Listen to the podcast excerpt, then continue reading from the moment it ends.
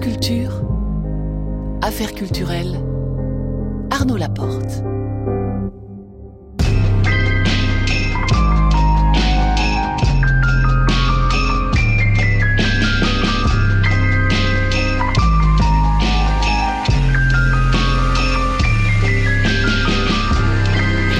Et ce soir, nous recevons l'autrice, compositrice, interprète Jeanne Adèle qui vient de une tournée solo à 19h20 à faire en cours avec Marie Sorbier qui interrogera ce soir le psychiatre Christophe André pour savoir si les tout petits peuvent philosopher. À 19h50, affaire à suivre, j'appellerai notre collègue Paul Laurent de France Bleu Besançon pour parler avec lui du 63e Festival international de musique de Besançon-Franche-Comté.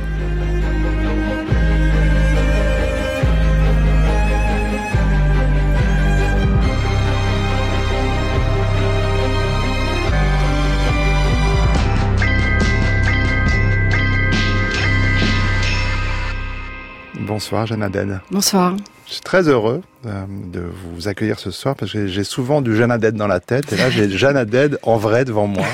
Donc c'est vraiment un très grand bonheur. Le but de cette émission, vous le savez, c'est de, de donner la parole aux artistes de toute discipline, non pas seulement dans un but promotionnel, mais pour qu'elles et ils nous en disent un peu plus sur leur euh, façon euh, de créer, d'aborder leur art. Un mot d'actualité quand même parce que vous venez de donner trois concerts au 104 mhm. à Paris, dont on ne dévoilera rien. Euh, sur la forme, en tout cas. Mais on parlait avant l'été dans les matins de France Culture, euh, et, vous, nous, vous vous demandiez si ces concerts pourraient avoir lieu, dans quelles conditions ils auraient lieu. Bon, ces trois-là sont passés. Comment est-ce que vous avez vécu ces retrouvailles avec le public, Jeanne Aded euh, Alors, donc, de fait, on était, la jauge n'était pas complète, donc on a une distanciation sociale, on était à un peu plus de 70%, je pense, de la jauge. Euh, et, euh, et, les gens étaient masqués effectivement. Donc euh, les concerts ont été maintenus parce que parce que sont, sont des c'est un spectacle que j'ai conçu pour des salles assises. Donc du coup on passe entre les, les gouttes sur ce coup-là. Et voilà après.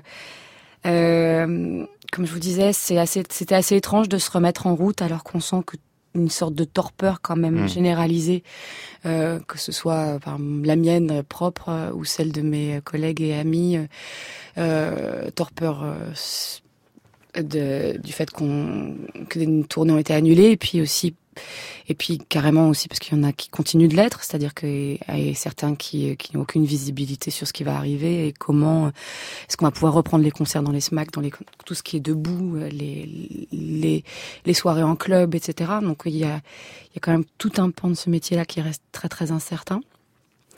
Voilà, donc il y avait une sorte de, de sensation un peu étrange, incrédulité qu'on allait mmh. s'y remettre.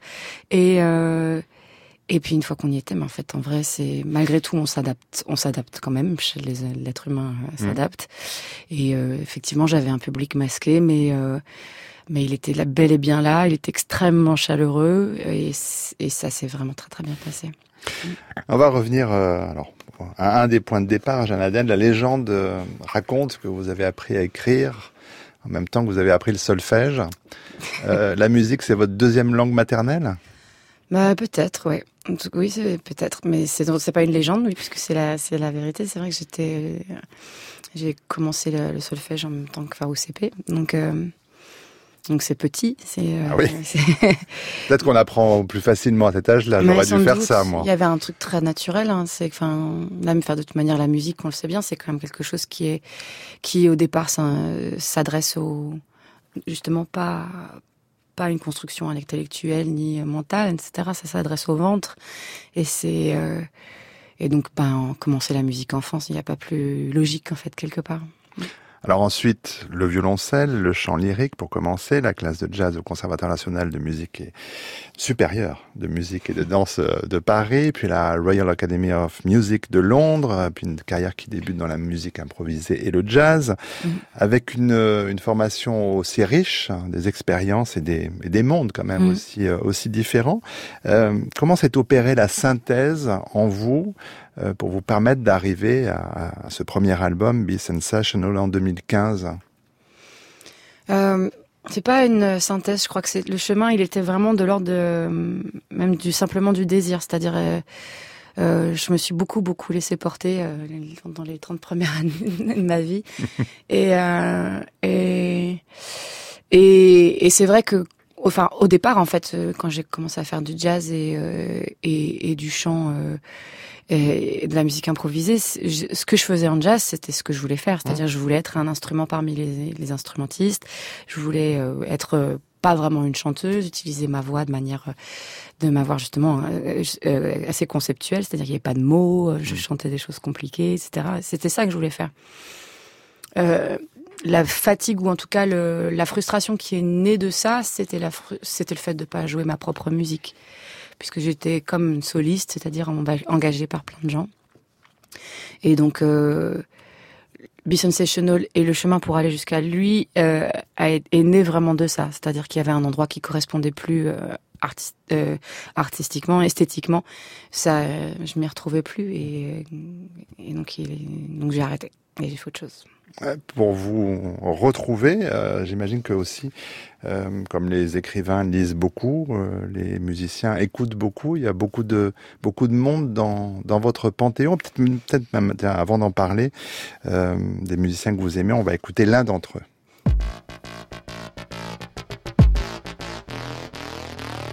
got seven hours, baby. So what you wanna do? This is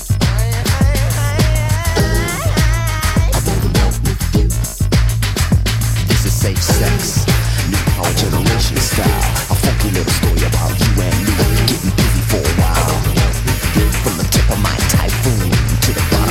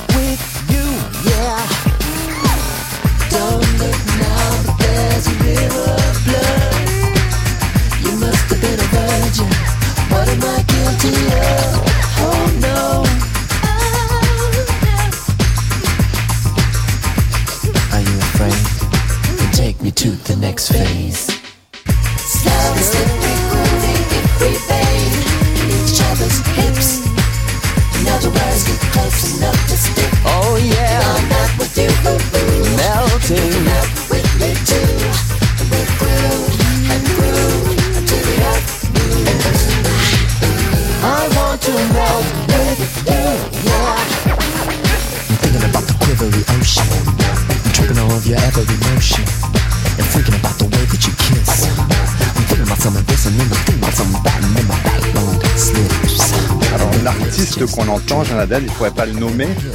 À cette époque-là, non. On pourrait dire quoi Love Symbol Ouais, à l'époque. Tout ce qu'on avait à peu près le droit de dire. Ouais.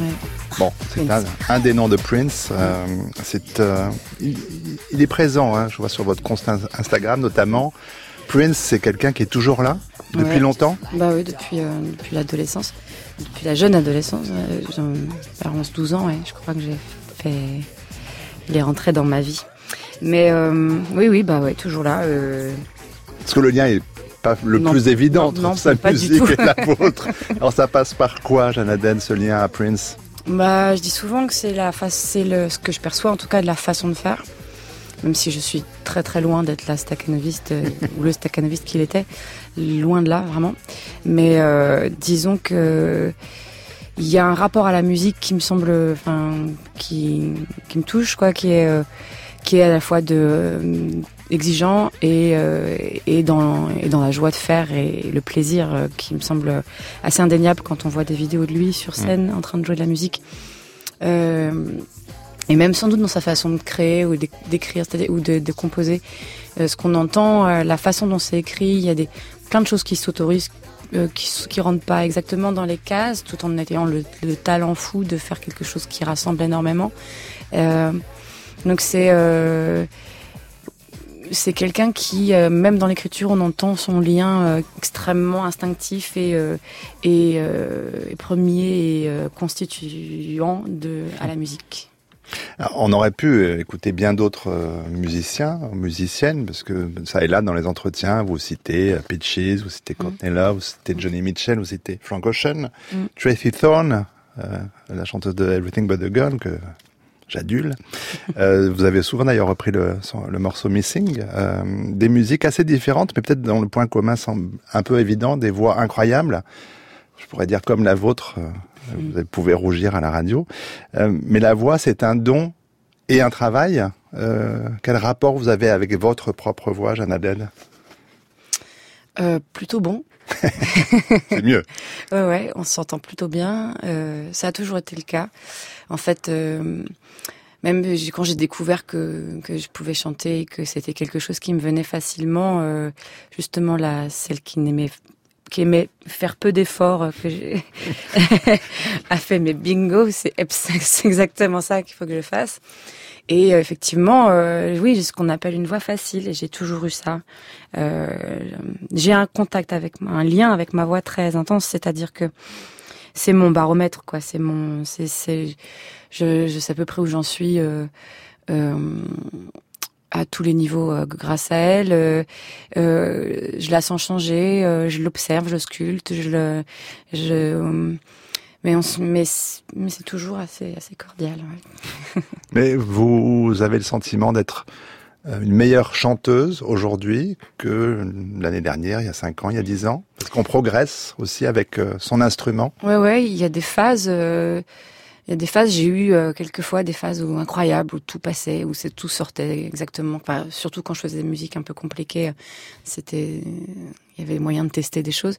Euh, là, il y a quelque chose qui se qui se détend un peu plus, qui qui se qui se pas relâche, mais qui s'il y a relâchement, c'est pas pour, euh, c'est pas, c'est pas de la déliquescence, mais on va dire, c'est, euh, c'est relâchement qui permet, euh, ouais, je sais pas, qui, qui ouvre quoi, qui, et donc ça bouge encore, ça bouge et ça continuera de bouger jusqu'au moment où j'aurai un vibrato de 10 cm, de, je, dis 10 cm, mais c'est parce que pour moi, c'est les ondes, qui fait waouh comme ça, et puis, et puis tu peux plus rien contrôler parce que ton corps, il est, ben voilà, mais ça bougera et ça, ça c'est normal. Alors je fais un grand écart, et pourquoi pas, euh, pour entendre une autre femme, une autre voix euh, très différente, et pour aborder ce qui vous nourrit intellectuellement. Euh, Jeanne Haddad, la voix de Virginie Despentes. Alors ici, dans une adaptation théâtrale de King Kong Theory, adaptée, mise en scène par Vanessa Larrey, c'était avec Anna Zoulé, Valérie de Détriche et Marie de Narnaud, c'était au Théâtre de l'Atelier, on en écoute un extrait. On s'obstine à faire comme si le viol était extraordinaire, périphérique, en dehors de la sexualité évitable, alors qu'il est au contraire au centre au cœur de nos sexualités. Le viol, c'est un programme politique précis. C'est la représentation crue et directe de l'exercice du pouvoir. Le viol, c'est l'organisation politique par laquelle un sexe déclare à l'autre Je prends tous les droits sur toi. Derrière la toile du contrôle de la sexualité féminine paraît le but premier du politique former le caractère viril comme asocial, pulsionnel, brutal. On entend encore souvent dire grâce aux putes, il y a moins de viols. Comme si les mâles ne pouvaient pas se retenir qu'ils doivent se décharger quelque part. Mais si la testostérone faisait d'eux des animaux aux pulsions indomptables, ils tueraient aussi facilement qu'ils violent C'est loin d'être le cas. Pour cet extrait de l'adaptation théâtrale de King Kong Theory, un texte euh, très important pour beaucoup, beaucoup de gens. D'ailleurs, nombre de nos invités euh, euh, citent cette référence-là. En quoi ce texte de Virginie Despentes, il vous importe, Jeanne Adend ben, D'abord, on vient de l'entendre. Je trouve que c'est quand même une... elle est quand même assez étonnante d'analyse et de et de clairvision, euh, enfin, je sais pas si clairvoyance. Clairvoyance, clairvision. Mais pourquoi pas Moi, on peut le déposer. Clairvision. clairvoyance, euh, de clairvoyance euh, sur bah, sur le monde dans tel qu'on l'expérimente et et dans lequel on vit. Euh, ouais, euh, je je crois pas que ça a été ça a été écrit comme ça avant elle. Hein, ça, cette compréhension de, de de la violence entre les entre les genres. Euh, et pas avec ce flow aussi, parce qu'il y a quand même aussi quelque chose. De... Ah oui, évidemment, il y a son style, mais euh, qui, qui, qui, qui rend la chose d'autant plus percutante. Mm.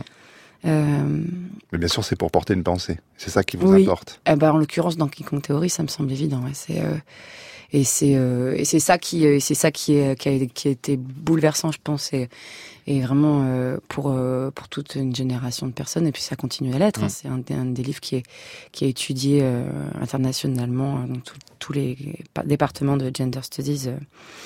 Donc bon, c'est c'est un livre important. Ouais. Euh, a un engagement évident euh, politique de Jeanne Haddad, il, il passe pas par la musique, il passe pas par vos paroles, il passe par la euh, ce que la citoyenne que vous êtes peut faire, Bah, il passe forcément partout en fait, hein, quand même. hein. Je veux dire, de façon évidemment. moins- pas explicite Non. Dans, la- dans les textes. Non, pas ex- non, pas explicite, non, mais euh, mais de toute manière, les textes, ils sont et ce que j'écris et ce que je compose, c'est forcément le résultat de ce que de ce que je vis et de la façon dont je vis dans ce monde-là et de ma sensibilité. Donc euh, donc euh, forcément, ils sont empreints de ça ou la façon dont je les présente sur scène, la façon dont je me présente sur scène, la façon euh, puisque finalement mon métier, il est fait de plein de choses, il est fait de musique, etc. Il est fait aussi de concerts, il est fait aussi de médiatisation, de comment de comment on répond aux questions qu'on nous pose. Donc il y a tout un tas d'éléments qui euh, bah, qui qui sont tous euh, à leur niveau euh, nourris de bah oui de mon expérience du monde et de, de comment je le sens. Oui, mais vous n'avez pas forcément envie, pour le coup, de médiatiser telle ou telle action, telle ou telle participation à un collectif, à une manifestation. Alors, si des fois on peut signer, non mais vous, enfin, vous le Mm. faites pas pour la médiatisation, vous le faites avec la conviction qui est la vôtre. Oui, après c'est vrai que ah, ah, mais ça pourrait changer, c'est-à-dire que c'est il y a moi j'ai pas de enfin je change hein, comme tout le monde donc euh, il y a des et puis le monde change aussi donc je réagis en fonction et je change de positionnement aussi en fonction. Euh, euh, euh, c'est vrai que moi je me sens pas du tout euh, c'est pas mon métier, c'est pas j'ai pas de compétences particulières pour prendre la parole ou expliquer des choses ou en tout cas me positionner en en euh, comment dire je me sens pas légitime de euh, c'est- donneur de leçons qui me vient en tête, mais je pense pas du tout que les gens qui prennent position soient des donneurs de leçons.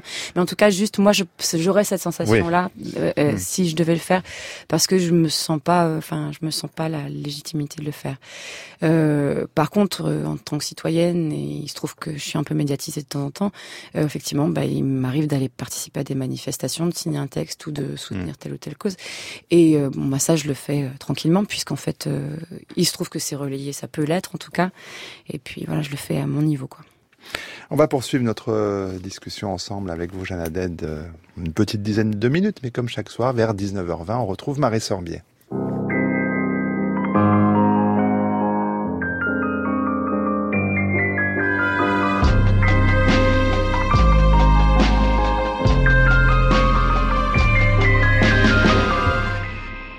Affaire en cours, c'est le nom de cette séquence. Marie qui s'intéresse euh, à un phénomène culturel, une question, euh, en interrogeant euh, une, un intellectuel ce soir, philo au berceau. Bon, j'exagère un petit peu, pas tout à fait, mais presque. Pas tellement, parce que là, on va vraiment parler de la philosophie pour les tout petits.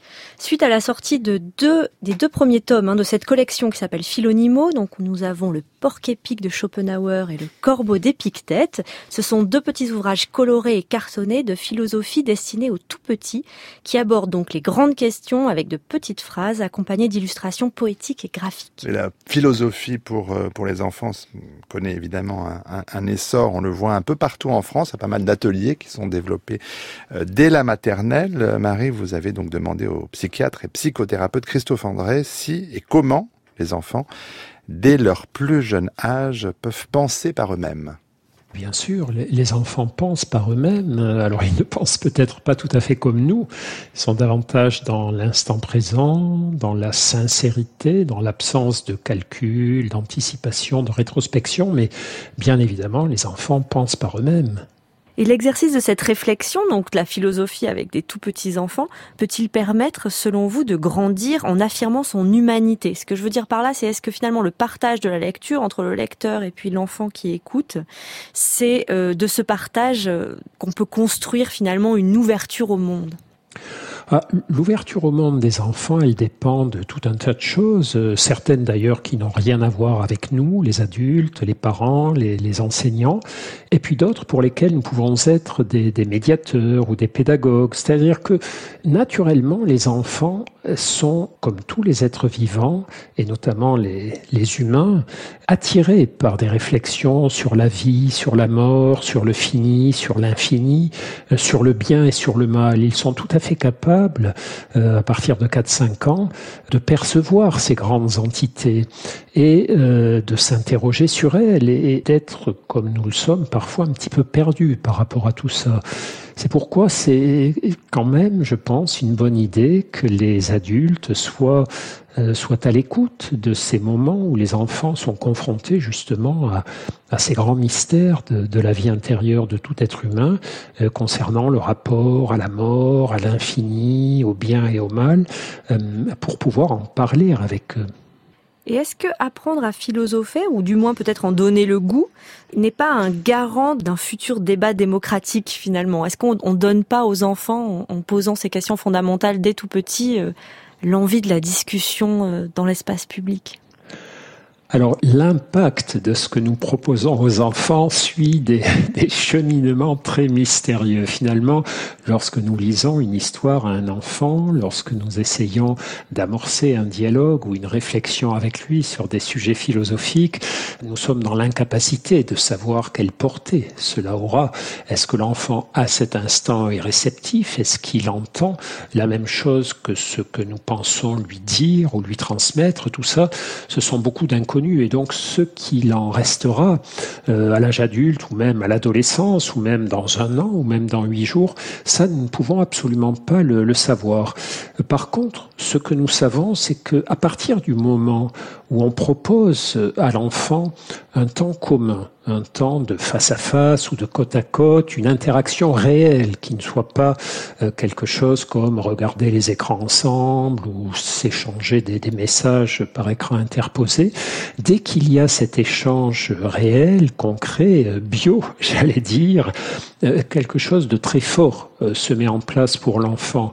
Et si on réfléchit d'ailleurs, ce n'est pas si fréquent qu'en tant qu'adulte ou qu'en tant que parent, éducateur proche d'un enfant, nous leur parlions de choses sérieuses euh, et non pas de la vie quotidienne, des devoirs, du brossage de dents ou de, petites choses amusantes ou rigolotes. C'est très rare qu'on leur parle de choses sérieuses, graves peut-être, euh, sans être en train de leur faire la leçon. En général, on leur parle des choses sérieuses euh, quand on veut les gronder ou attirer leur attention ou leur faire peur ou leur faire prendre conscience, mais comme ça, gratuitement, s'asseoir, euh, bavarder, euh, euh, en utilisant des, supports, parce que souvent on n'est pas très doué. Hein. Si on n'est pas soi-même professeur de philosophie, bah c'est pas notre boulot, donc on est un peu démuni par rapport à ça. Mais lancer la discussion avec l'enfant à partir d'un d'un fait divers, de quelque chose qui lui est arrivé à l'école, d'une lecture, d'un film, pourquoi pas.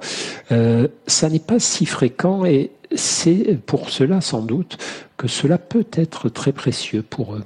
Et pour s'en persuader, on écoute un extrait du film Le cercle des petits philosophes de Cécile Dangean. Est-ce que vous pensez qu'il vaut mieux être mortel ou immortel C'est mieux d'être mortel, comme ça tu restes en train de manger et dormir. T'as peur de la mort ou pas, toi On nous fait vivre et pourquoi on reste pas tout le temps sur Terre? C'est la question que je me pose. Moi, je voudrais qu'il n'y ait plus d'argent dans ce monde. Tout sera gratuit. Parce que tout est payant dans le monde. Moi, j'ai une sensibilité qui me rend heureux. Vous savez ce que c'est que les émotions? L'amour. L'amour, ça peut faire mal au cœur. Et après, on veut plus voir de couleur. C'est un peu dommage. Les amis, c'est comme de l'argent. Sans argent, t'es pauvre. Et sans amis, c'est presque pareil. Des fois, je me dis comment il y a pu y avoir euh, un monde comme ça? Il y a bien une raison. Qu'est-ce qui est le plus important pour vous? Moi, c'est ma famille. Il y a aussi de regarder la télé toute la nuit. S'exprimer à travers la philosophie, ça nous aide à voir les choses autrement, à voir les choses ensemble. La philosophie, ça peut aider à, à changer le monde. c'est un beau programme. Marie Sorbier, on a compris qu'avec euh, ce que, dans ce que vous dit Christophe André, que c'est pas euh, tellement euh, nos tentatives comme parents ou éducateurs de d'avoir un résultat qui, qui importe, mais c'est plutôt le temps partagé, le temps de l'écoute. On raconte que Chung Tzu, le grand penseur taoïste, qui d'ailleurs fera bientôt euh, partie de, la collection, ce sera un tome suivant les deux premiers qui viennent de sortir de cette collection chez Philonimo, éclate en sanglots lorsqu'il devient papa, lorsque son fils naît. Alors, interrogé par ses proches qui sont évidemment un peu surpris par cette réaction, il répond je souffre parce que dans sa naissance, j'ai vu sa mort. Pensez-vous, Christophe André, que philosopher avec des tout petits, c'est un moyen d'apprivoiser la mort? Philosopher avec les tout petits, c'est un moyen de les aider euh, à s'approcher de ce qui est euh, incommensurable, souvent incompréhensible avec la seule raison. Euh, alors, je sais bien qu'on oppose souvent la, philosophie avec la spiritualité, et notamment la, spiritualité au sens laïque, la, vie de l'esprit lorsqu'il est confronté justement à, à, ces grands abîmes, à ces grands vertiges que représentent l'infini, la mort, la vie, etc., l'éternité. Mais euh, la philosophie, finalement, c'est un petit peu comme une petite lampe de poche qui nous permet d'explorer ce monde qui échappe à nos seuls mots ou à notre seule réflexion, qui nous permet de baliser un chemin. Et une fois de plus, je pense que les enfants sont sensibles à cela. En tout cas, euh, je crois qu'ils sont sensibles, même si peut-être euh, la portée de certaines réflexions leur échappe, au fait qu'on puisse réfléchir euh, sur ces, ces choses qui, si on ne les pense pas, si on ne met pas de mots sur elles, peuvent être effrayantes et, peuvent justement les inciter à, à les fuir. Donc, même si euh, on a l'impression qu'ils ne comprennent pas tout, il y a deux choses à se dire. D'abord qu'ils en comprennent peut-être beaucoup plus qu'on ne le croit. Et deuxièmement, on leur montre l'exemple d'un effort, d'une tentative pour mettre des mots, pour mettre de la clarté, pour apprivoiser des phénomènes vertigineux. Et euh, cet exemple, euh, il, a déjà de la valeur, même s'il n'aboutit pas à un grand apaisement ou à de grands éclaircissements. La collection Philonimo s'agrandira très bientôt avec notamment le papillon de Chuang Tzu ou encore le lézard de Heidegger, tous écrits par Alice Brière-Haquet. Les illustrateurs, eux, changent à chaque tome. Merci beaucoup Christophe André.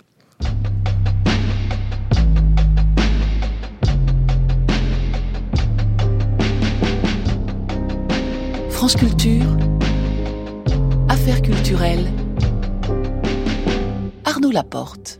Nous poursuivons cette émission en compagnie ce soir de Jeanne Haddad et je vais un peu prolonger, Marie Sorbier, votre séquence, si vous le voulez bien, parce qu'on demande euh, souvent que peut la littérature. On pourrait aussi demander euh, que peut la, musique. On va écouter une réponse, un extrait d'une réponse, celle de Vladimir Jankelevitch dans l'un de ses cours. La musique, c'est le langage de l'indétermination, parce qu'elle conduit avec elle plusieurs lignes de sens, sans nous obliger à choisir, n'est-ce pas? Elle exprime et n'exprime pas, elle exprime des tas de choses ensemble, ou bien elle n'exprime rien, comme vous voudrez.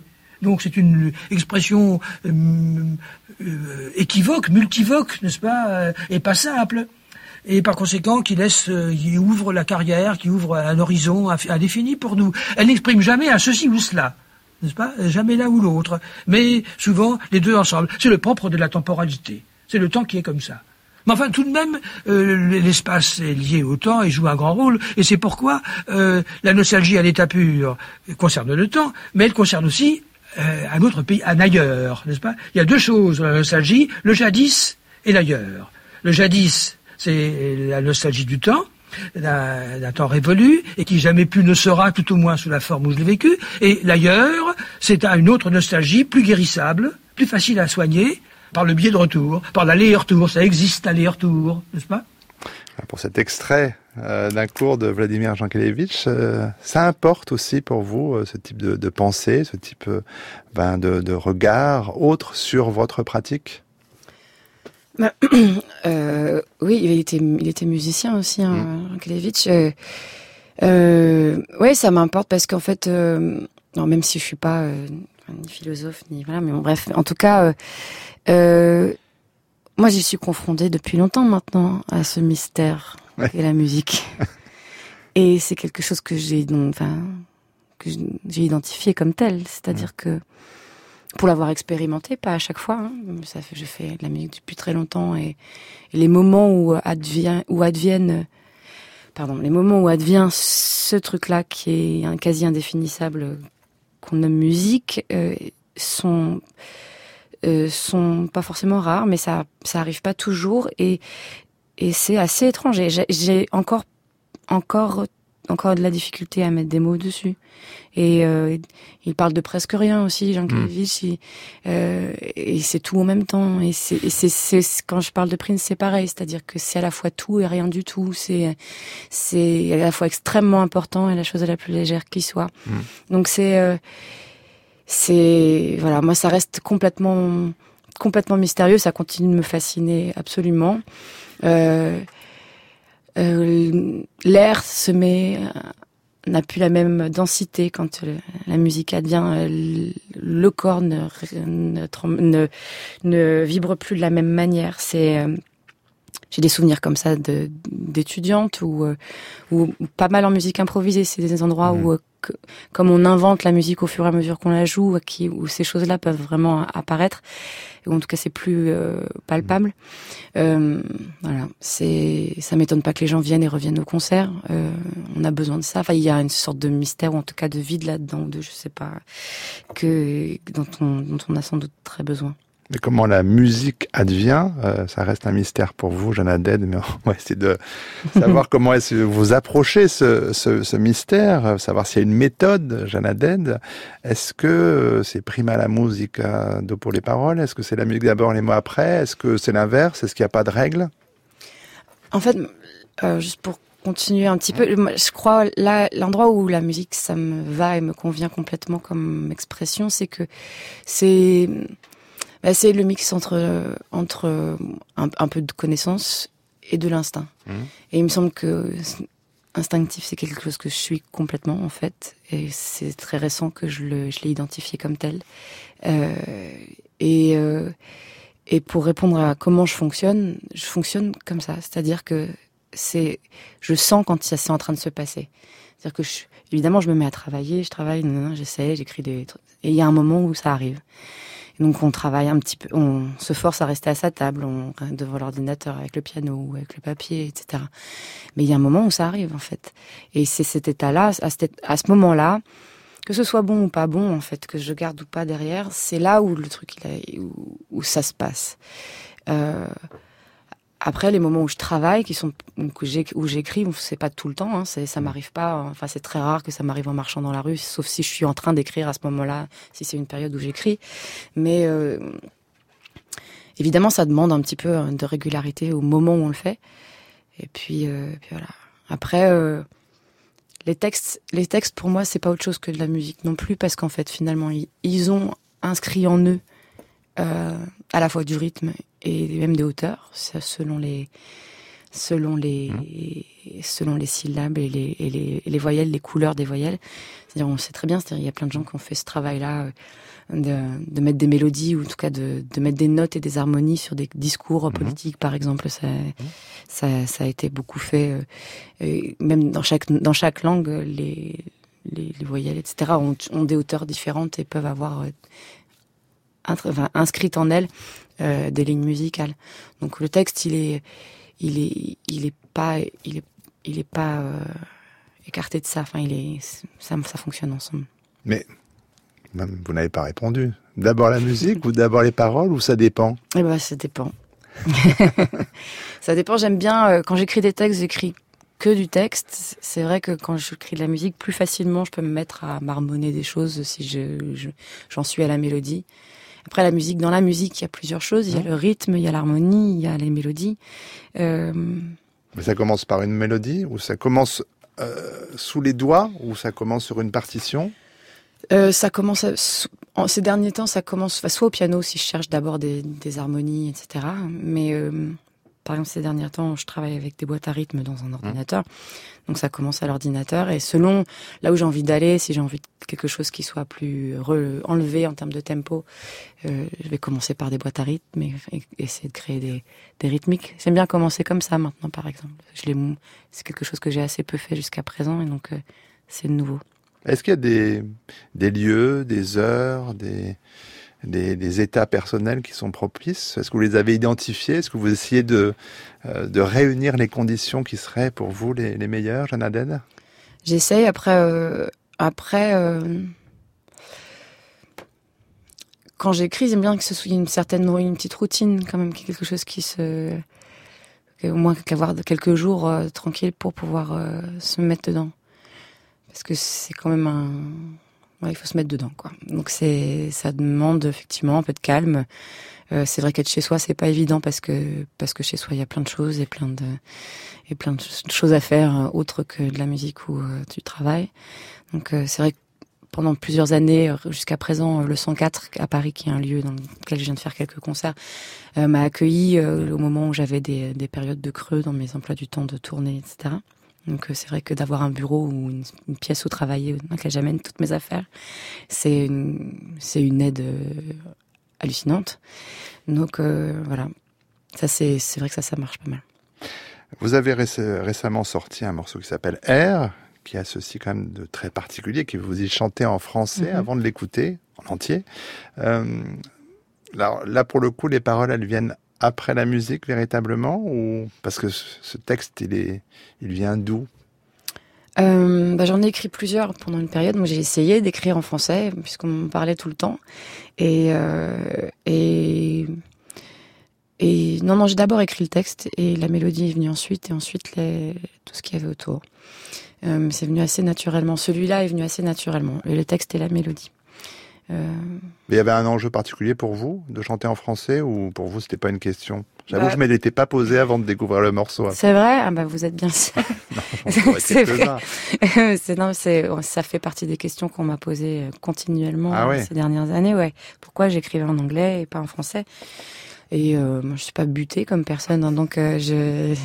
donc ça y est, voilà, un morceau. Bah en non, français. non, mais forcément ça, et puis ça, ça m'interroge, et puis euh, et puis c'est vrai que quand je suis en tournée dans les festivals, je vois mes mes collègues qui chantent en français, j'entends les gens chanter les paroles parce qu'ils les comprennent, et je je vois bien que ça crée un lien qui est différent aussi.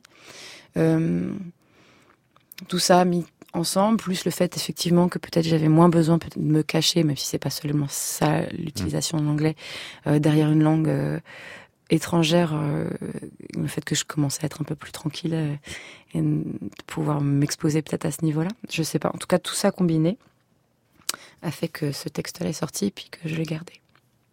L'air s'assombrit de plus en plus épais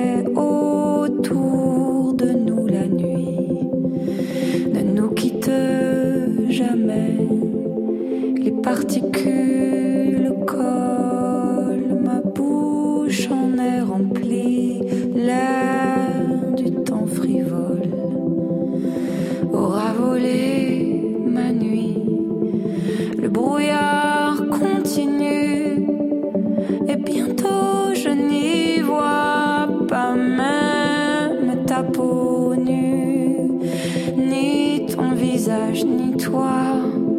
Oui, tu es loin déjà, et l'air s'obscurcit, oui, entre toi et moi, la poussière a durci, et de poussière en pierre,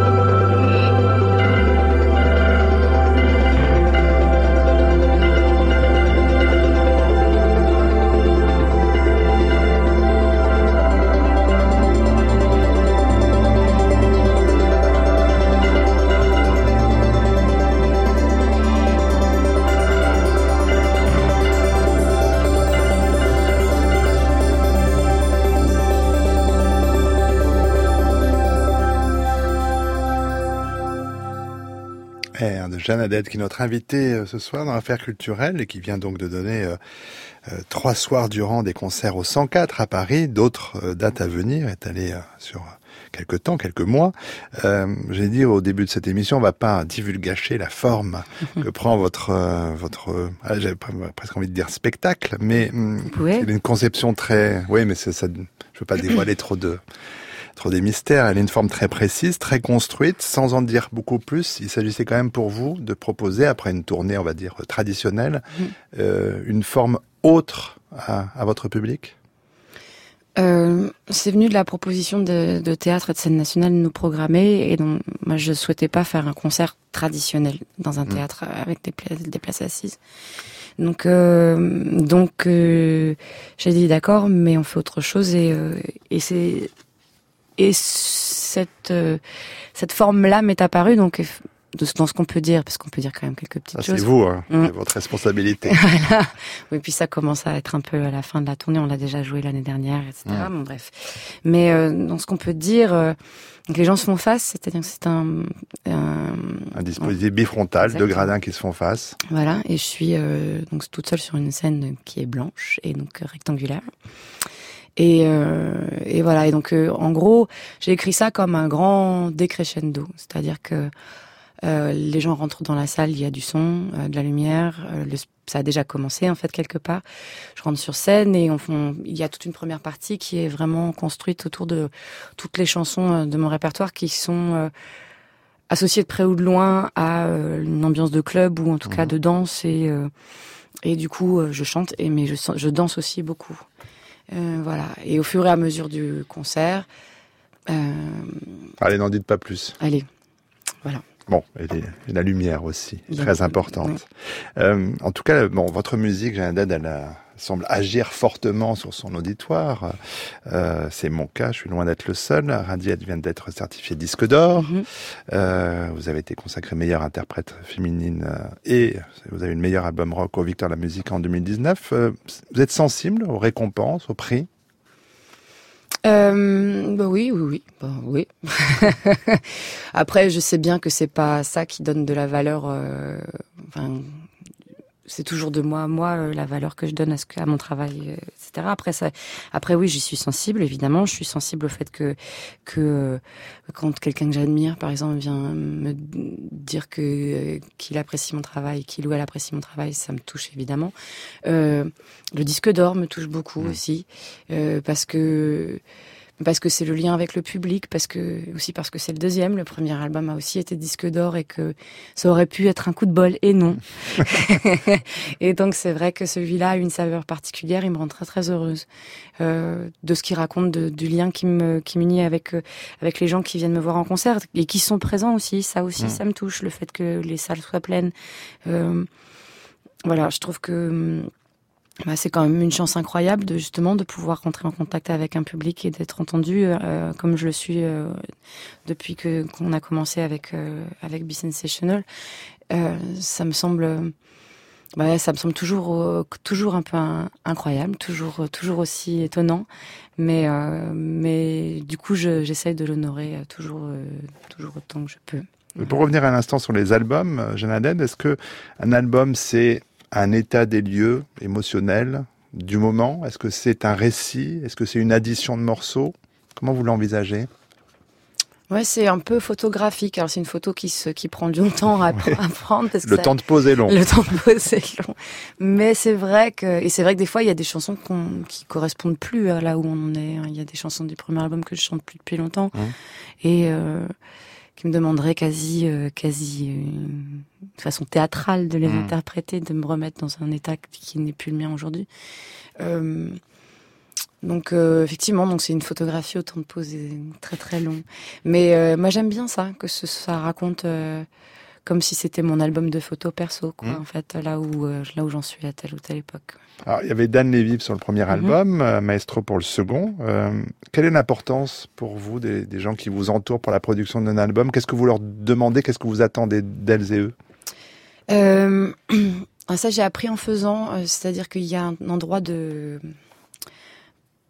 de lâcher en fait ce qu'on a écrit euh, qu'au début je pensais pas être capable de ça. Je pensais que je pensais que je serais une, que je, de, je, je garderais ça avec euh, avec mes dents et que je, je, surtout je voudrais rien lâcher. Et en fait, euh, ce que j'ai compris déjà avec Maxime Delpierre à l'époque sur mon premier EP, puis ensuite avec Dan, c'était vraiment très très prégnant. C'est que les personnes qui euh, avec qui j'ai travaillé comme ça en, en, production sur mes musiques euh, sont des gens qui ont eu une, une vision de moi dont j'ai que j'étais incapable d'avoir toute seule. Ou en tout cas que ils ont ils m'ont vu plus tard. Moi plus tard là où moi c'était très difficile de me projeter ça reste ça reste difficile. D'ailleurs je suis pas c'est pas ma spécialité. Je fais pas de plan de carrière par exemple. Euh, mais euh, quelqu'un comme Dan avait euh, la vision très claire de me voir sur des grosses scènes devant plein de monde. Où j'étais là, mais non, je rougissais, je disais, ça va pas, t'es fou. Et il le voyait très bien, et du coup, il organisait aussi finalement la musique et le son de l'album pour que pour que ce soit possible. Et évidemment, j'ai mis un pied la première fois sur une grosse scène, et quand c'est arrivé, je dis mais bien sûr. et j'étais très heureuse. Et c'est un autre, encore un autre métier que je découvrais, et euh, et il avait raison. Et je pense que c'est c'est vraiment de l'ordre de la vision pour pour la personne qui, qui avec qui on travaille.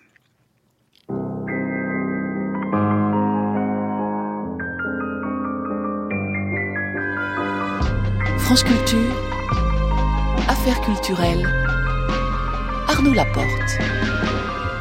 À 19h, chaque soir, nous sortons de ce studio, nous sortons de Paris, nous allons en région ou à l'étranger. Tous les vendredis, c'est une ou un collègue de France Bleu qui nous donne des nouvelles culturelles de sa région. Ce soir, direction Besançon, où se trouve Paul Laurent de France Bleu Besançon donc. Euh, et ce soir débute chez vous, Paul, la 73e édition du Festival international de musique de Besançon-Franche-Comté. C'est le troisième festival du genre créé en France, c'est vous qui me l'avez appris. Depuis 1948, les notes résonnent à chaque rentrée partout dans la ville, Paul. Eh oui, absolument, Arnaud. Alors, avant de vous parler musique, hein, pardonnez-moi, mais je pense qu'il est nécessaire de, de, nous replacer un petit peu sur la carte parce que c'est vrai que généralement quand je dis que je viens de Besançon on me répond ah oui Brégançon le, le fort tout ça les présidents Chirac en maillot de bain non non alors ça n'a rien à voir hein. Nous c'est bien la Franche-Comté Besançon euh, la Concoyote le Mont d'Or les Montrelipes la saucisse de Morteau tout ça les pipes de Saint-Claude et puis la Suisse à deux pas voyez. Oui non mais je vois très bien. J'ai la chance de connaître Besançon et Besançon donc terre de musique oui, de toutes les musiques en plus, grâce à, ce festival incroyable qui commence aujourd'hui jusqu'au 20 septembre. Alors, c'est vrai que si la spécialité du Festival international de, musique de Besançon, c'est plutôt euh, la musique symphonique, on y entend de tout. Euh, musique de chambre, euh, vocale, du monde ou jazz. Si j'ai décidé de vous en parler aujourd'hui, c'est parce que c'est vraiment un festival qui me touche, intelligent, parce qu'il est tourné vers le grand public et pas du tout dans l'entre-soi des connaisseurs. Vous disiez en préambule tout à l'heure que l'on entendait des notes de musique partout dans les Ce n'est pas qu'une expression, c'est vraiment le cas chez nous. C'est d'ailleurs ce que cherchent à faire les organisateurs. Hein. Un journaliste du Figaro disait même en, en 1948, rendez-vous compte, il y a des lieux où la musique s'intègre naturellement dans le décor. Eh bien, Besançon est de ceux-là. Alors, ce sera le cas encore ce soir? Oui, oui, oui. Dans, quelques minutes, là, va débuter le concert d'ouverture du festival. Alors d'habitude, on, installe une scène géante hein, au bord du Doubs avec euh, une vue magnifique en contre-plongée sur la citadelle et, et, plus de 5000 personnes. Mais bon, cette année, euh, pour respecter les mesures sanitaires, le format est un petit peu réduit. Euh, L'orchestre Victor Hugo, euh, par exemple, va jouer au, Cursal. C'est une ancienne salle de boxe. Puis à quelques mètres de moi, la place Granvelle, un, écran géant, 500 places assises sont installées en plein air pour écouter le concert d'ouverture tout en sirotant l'apéro. Oui, mais euh, en regardant le, site internet du festival, Paul Laurent, on, on, peut lire édition limitée pour 2020, programmation restreinte, inédite. Ça va pas être moins bien que d'habitude. non, non, non, non rassurez-vous, au contraire. Je discutais avec le, le, directeur du festival cette semaine et, il me disait que pour lui, ses équipes et, surtout pour les artistes, eh bien, c'était une, une, formidable occasion de se réinventer et puis de jouer euh, coûte que coûte. Alors c'est vrai que cette année, il n'y aura pas les, les, immenses formations symphoniques habituelles, mais des concerts de plus petite taille, des salles plus raisonnables, mais une proximité euh, plus importante avec le public et surtout des formes innovantes. Qu'est-ce que vous avez repéré, vous, Paul, dans cette programmation 2020 que vous nous conseillez? Alors, un de mes coups de cœur, c'est euh, Exil pour deux violons. Euh, c'est monté par une compagnie de théâtre franc-comtoise. Euh, elle a imaginé un spectacle où se mêlent théâtre et musique pour raconter l'exil d'un certain Béla Bartok, un compositeur hongrois parti aux États-Unis en, en, 1940. Alors bien sûr, on va raconter un voyage humain, mais surtout 44 petits duos avec deux violonistes et un comédien sur scène. C'est très touchant, c'est historique, c'est pointu. Moi, ça m'a beaucoup plu et j'espère que vous pourrez le voir en tournée près de chez vous bientôt. Euh, il y a aussi euh, God Save the King, un concert euh, spirituel avec chœur et orchestre autour de Handel, où le public sera invité à jouer et à chanter à la fin. je pourrais aussi vous parler de l'initiation au tango aussi pour clôturer le festival, ou encore des rencontres presque en tête-à-tête avec des compositeurs pour comprendre tout le cheminement de leur travail. Bon, ce qu'on essaye de faire ici tous les soirs, ça tombe bien, mais il s'agit, on comprend bien en vous écoutant, Paul, d'un festival donc très ouvert en fait. Oui, oui, tout à fait. C'est, c'est souvent, c'est vrai quand, quand on parle, quand on en parle, on nous dit oh là là, la musique classique, baroque, de chambre, euh, c'est pas pour moi. Bah, au final, la magie de, de la programmation de ce festival, c'est qu'on repart conquis et surtout euh, content de sa découverte. Il y, a, il y a bien sûr les grands classiques hein, pour des, des, spécialistes ou des inconditionnels, mais il y a aussi beaucoup de pédagogie autour des œuvres pour les rendre accessibles. Par exemple, cette année, il y a Mozart illustré. C'est génial. C'est un, un, un concert imagé qui réunit 14 instrumentistes et un illustrateur qui s'appelle Grégoire Pont. Et en fait, Grégoire va dessiner sur scène en parfaite synchro avec la grande partita, une œuvre emblématique de Mozart. C'est vraiment euh, très très bien, notamment pour une première approche avec euh, avec les enfants, par exemple. Donc ce festival international de musique euh, de Besançon, pour conclure, Paul Laurent est à vivre jusqu'au 20 septembre dans les rues, alors apaisantes de Besançon, en Franche-Comté, je le rappelle. Ouais. Et puis, si, si vous pouvez pas venir cette année, hein, parce que c'est compliqué pour vous, on vous attend l'année prochaine avec, en plus du festival, le euh, concours international de jeunes chefs d'orchestre où les plus grands euh, talents en herbe du monde entier viennent jouer de la baguette chez nous pour se disputer le début d'une brillante carrière internationale. Merci beaucoup, Paul Laurent, pour ces bonnes nouvelles du Festival international de musique de Besançon, ce qui me laisse euh, encore le temps de demander à Jeanne Aden, euh, qui est notre euh, invitée ce soir, alors vous qui avez notamment eu une formation classique, est-ce que vous allez céder un jour à la tentation de vous produire avec un orchestre symphonique? Bah, ouais, bah, si, si j'en ai l'occasion, oui, j'adorerais ça. Mais c'est vrai que je vois ça dans... Bah, comme Johnny Mitchell, quoi. Je vois ça pour mes, pour mes vieux jours. Voilà, vieille canaille, Jeanne Aden. quand, quand, je, quand je pourrais plus sauter partout, ouais, de, de pouvoir... avant? Avant, on verra. En tout cas, mais ça, évidemment, enfin, si, euh, si l'occasion se présente, ce sera avec joie. C'est comme, ça m'est déjà arrivé une fois au conservatoire. Euh, c'est quand même euh, assez impressionnant de jouer avec des grands orchestres derrière soi. La, la masse de son mmh. qu'on se prend dans le corps quand on chante, c'est, il peut, peut se passer vocalement encore d'autres choses. C'est-à-dire que c'est comme si on appuyait sur un accélérateur incroyable. Donc, euh, non, ah, selon qui est dans votre dos ou autour de vous Le son qu'on reçoit dans le corps, en fait, c'est comme si ça change votre voix aussi. c'est comme si ça ouvrait encore d'autres euh, d'autres possibles dans la voix. Ouais, c'est de l'énergie qui arrive en, plus. Brut. Mm.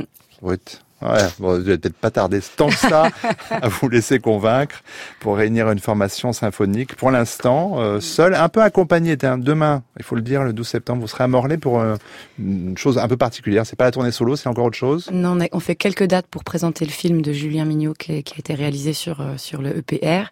Et donc, je serai avec Emiliano Touri, Narumi Hérisson et Chris Cano en concert, en ciné-concert, pour présenter le film de Julien. Ça, c'est demain à Morlaix. Puis, bon, d'autres dates de Jeanne Adèle Solo, notamment au TAP à Poitiers le 9 octobre, au Théâtre Jean Villard de Vitry-sur-Seine le 17 octobre, puis au mois de novembre à Manille-le-Hongre, à l'aéronef de Lille, à Courbevoie. Et puis, eh ben, déjà, on va loin, 7 mai 2021, Printemps de Bourges. Oui. Bon, il y en a du chemin à faire d'ici là.